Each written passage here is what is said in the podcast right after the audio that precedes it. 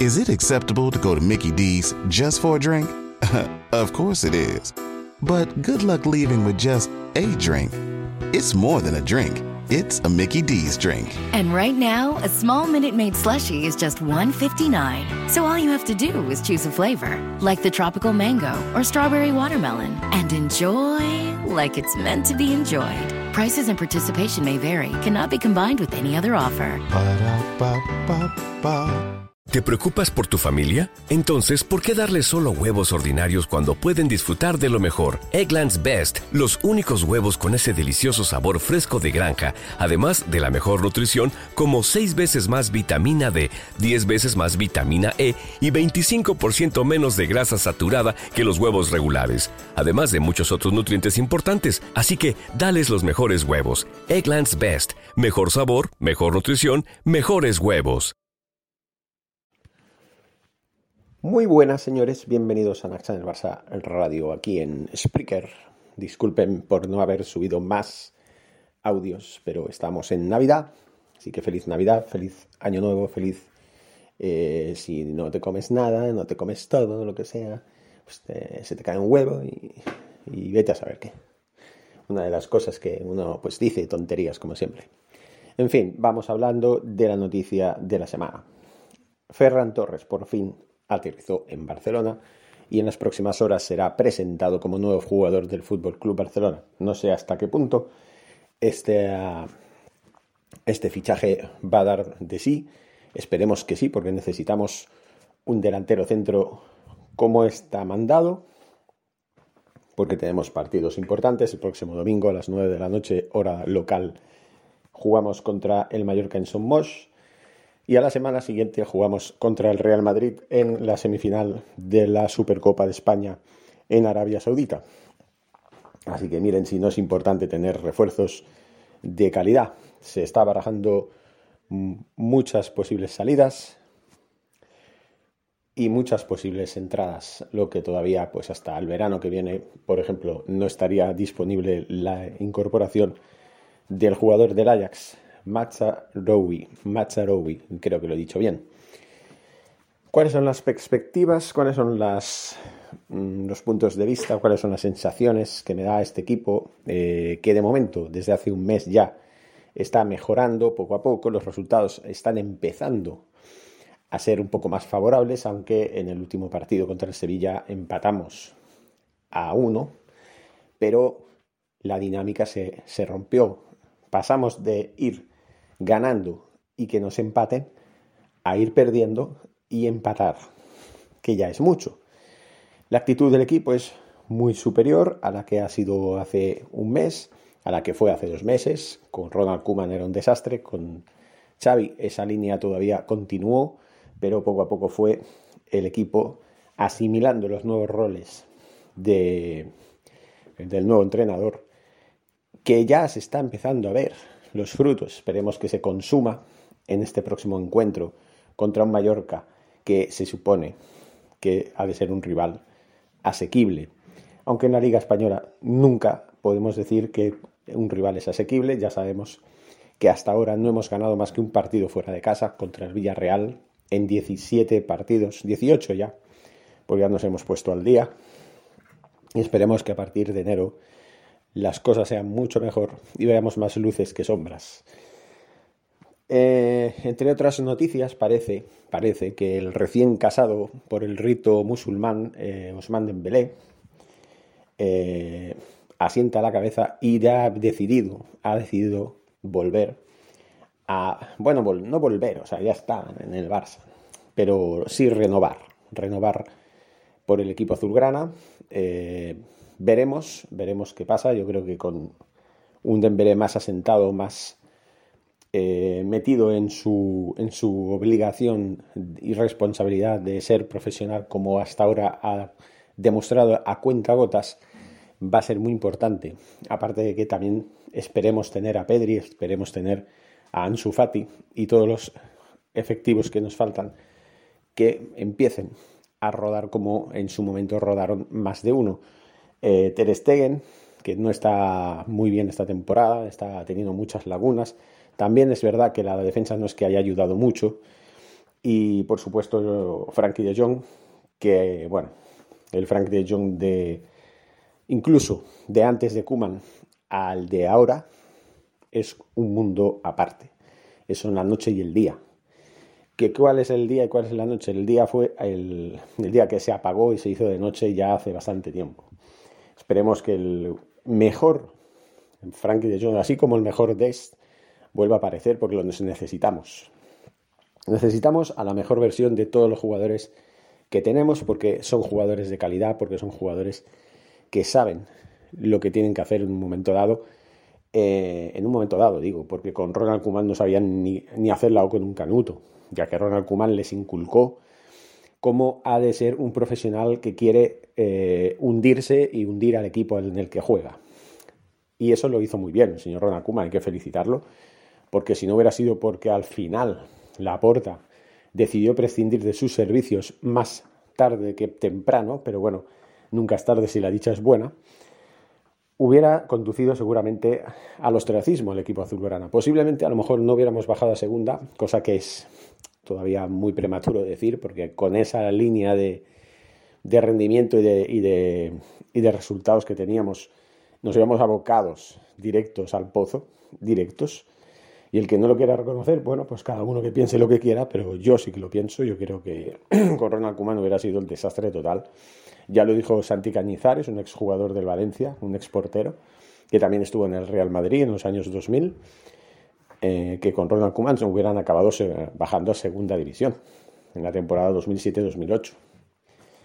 Pero bueno, es que imagínense, un equipo que ha ganado ligas, que ha ganado copas, que hasta ha ganado Europas League, que entonces era la Copa de la UEFA, que se pongan ahí a bajar a segunda división desde el año, desde la temporada 1985-86, que fue el último año en el que Valencia estuvo un año en segunda división, porque lo hizo muy mal, pues eso hubiera sido la hecatombe ¿no? para el equipo valencianista.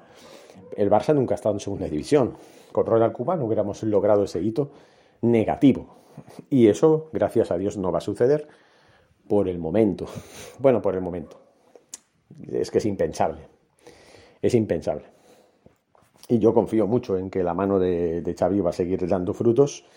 Lógicamente, todavía estamos muy lejos de lograr ser ese Barça que nunca debió haber dejado de ser, porque teníamos al mejor de la historia, teníamos al mejor equipo posible, desde eh, Luis eh, Enrique hasta hoy, yo me niego a creer que el equipo que, dejó Luis Enrique, porque se fue porque la presión era muy, muy alta, o sea, era demasiada presión para un entrenador que no podía dominar un vestuario que tenía todos los permisos y todas las cartas blancas por parte de la directiva para hacer y deshacer a su antojo y, y, mandar y, y, lo que venga, ¿no? señor Messi, el líder de paja, el mejor jugador de la historia, sí, pero el líder de paja, el capitán de pacotilla, que nunca fue un capitán en condiciones ni un líder en condiciones, porque si hubiera sido así en Europa no hubiéramos hecho los ridículos que hemos hecho en los últimos años, pues fue el detonante de que, bueno, yo quiero a este jugador y no quiero a este, y tú me vas a hacer caso y si no, le digo al, al presidente y el presidente te echa a la calle y te pone a otro que sí me haga caso. O sea, el que mandaba era el capitán del equipo, no el entrenador. Y eso ha sido un error muy, muy grave que ha conducido a la situación en la que nos hemos encontrado hasta que ha llegado Xavi.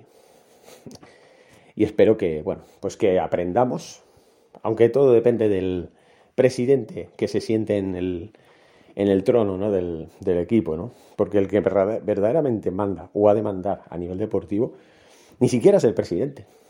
Ha de ser el entrenador, que para algo es el que, eh, digamos que es el estratega del equipo, el que tiene que poner a los jugadores adecuados para que el rendimiento sea el más óptimo y que el sistema pues sea más y mejor asimilado. En fin, eh, lo que yo quería decir, hacer una pequeña reflexión sobre la situación del Barça y también pues sobre las actualidades que tenemos, el fichaje por 55 millones de euros consumado ya de, Ferran Torres y esperemos que, bueno, pues si ha de ser el último, bueno, esperemos, esperemos que no. Esperemos que en este mercado de invierno jugadores como un Titi, como el Lenglet, como eh, no sé si Serginho Des está en, el punto de salida. Ya el otro día habló con Xavi y al parecer el jugador se vio más reforzado. Eh, en el cual pues llegó a dar unas manifestaciones diciendo que él se sentía dentro del Barça y que debía demostrar su mejor versión para no poder salir del Barça y bueno, según viera él cómo fueran las cosas de aquí a junio, pues él se plantearía la posibilidad de cambiar de aires, pero que de momento se siente muy a gusto en Barcelona y quiere probar, quiere intentar triunfar en el mejor club del mundo que para muchos ya sabemos, ¿no? no será el mejor club del mundo, porque ahora mismo está bajo mínimos. Lo mismo que otro de los mejores clubes del mundo como es el Milan, que está en horas bajas desde hace ya unos años.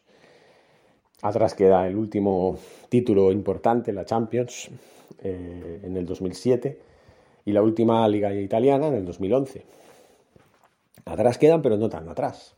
Todavía sigue siendo un equipo que ya ha retomado su contacto con, una de sus competiciones preferidas, ¿no? que es la Champions, y que ha estado navegando en un oscuro túnel por no haber sabido hacer el relevo generacional que se le pedía a finales de la temporada 2007-2008, que fue cuando empezó la, caída en picado del equipo rosonero, creo que se llama así, y, y bueno, errores garrafales desde la dirección pues propiciaron un oscuro peregrinaje que sí, que se saldó con una liga italiana en el 2011, pero que a partir de ahí fue ya caída en barrena. Ya los jugadores tenían demasiado peso específico en el vestuario, mandaban demasiado, que es lo que pasa con los pesos pesados de, en el Fútbol Club Barcelona. Eh, no ahora con Xavi. Los Busquets, eh, Sergi Roberto, Piqué y Jordi Alba han perdido mucho peso eh, en cuanto a tener el, don de, bueno, o el rol del liderazgo y del, como diría yo, de la jerarquía máxima, ¿no? Que el que tiene que tener ese rol es el entrenador, no son los jugadores, por muy veteranos que sean, por mucho que hayan ganado títulos, que sí, que lo han ganado, que son estrellas, que son leyendas, que no tienen que demostrar mucho más. Aunque para mí una leyenda, que haya ganado todo, pues qué mejor qué mejor que ganar más ¿no? de lo que hagan ganado, porque así, si en lugar de ganar cuatro Champions ganas ocho, pues mejor, ¿no? Te conviertes en mucho más leyenda. O sea, no ha, de, haber límites para ganar títulos, para tener ambición, para poder demostrar que eres una leyenda, ¿no? O una super leyenda. Porque sí, Kuman será una leyenda, será el mito, será el caballero, ¿vale? Pero Xavi Hernández es, entonces, ¿qué es? Una superestrella, una super leyenda, un super mito, un super caballero, un super sabio del fútbol. Pongamos, pongámosle super, ¿no? Porque ¿cuántas Champions ganó Ronald Koeman? Una, ¿no?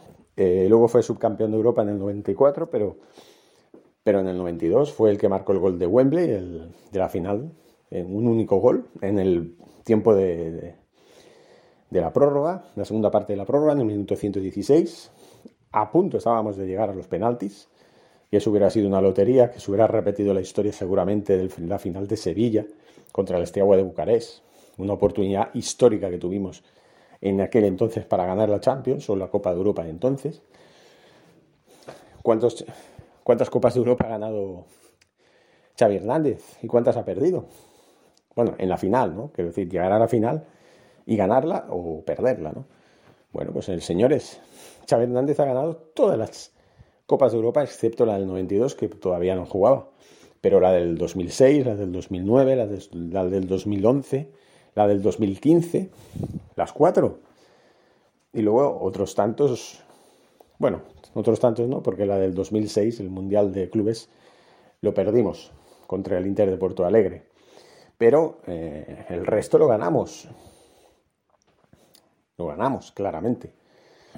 Ganamos el, Mundial del 2009, el Mundial del 2011 contra el, Santos de Moneymar, el rey de los mones, que fue cuando se enamoró del Barça. Y al poco tiempo, pues eh, recaló en el equipo azulgrana.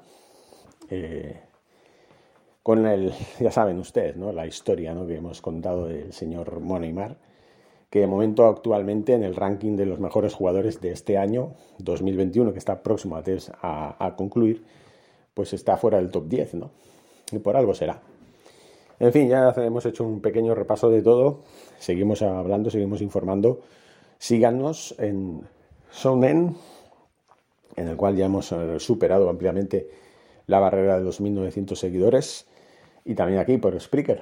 También, el Barça Radio estará también en el canal de YouTube para que ustedes puedan eh, seguir las andaduras de esta eh, plataforma y de todas las plataformas posibles.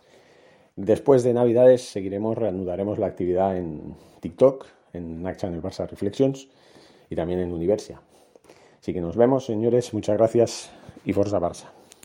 ¿No se merece tu familia lo mejor? Entonces, ¿por qué no los mejores huevos? Ahora, Egglands Best están disponibles en deliciosas opciones. Huevos clásicos, de gallina libre de jaula y orgánicos de Egglands, que ofrecen un sabor más delicioso y fresco de granja que le encantará a tu familia. En comparación con los huevos ordinarios, Egglands Best contiene la mejor nutrición como 6 veces más vitamina D, 10 veces más vitamina E y el doble de omega 3 y B12. Solo Egglands Best. Mejor sabor, mejor nutrición, mejores huevos. Visita egglandsbest.com para más información. With the new Chevy Silverado, you might be driving in this. But with the Silverado's redesigned interior and large infotainment screens, it'll feel more like this. Introducing the new 2022 Chevy Silverado. Find new upgrades, find new roads. Chevrolet.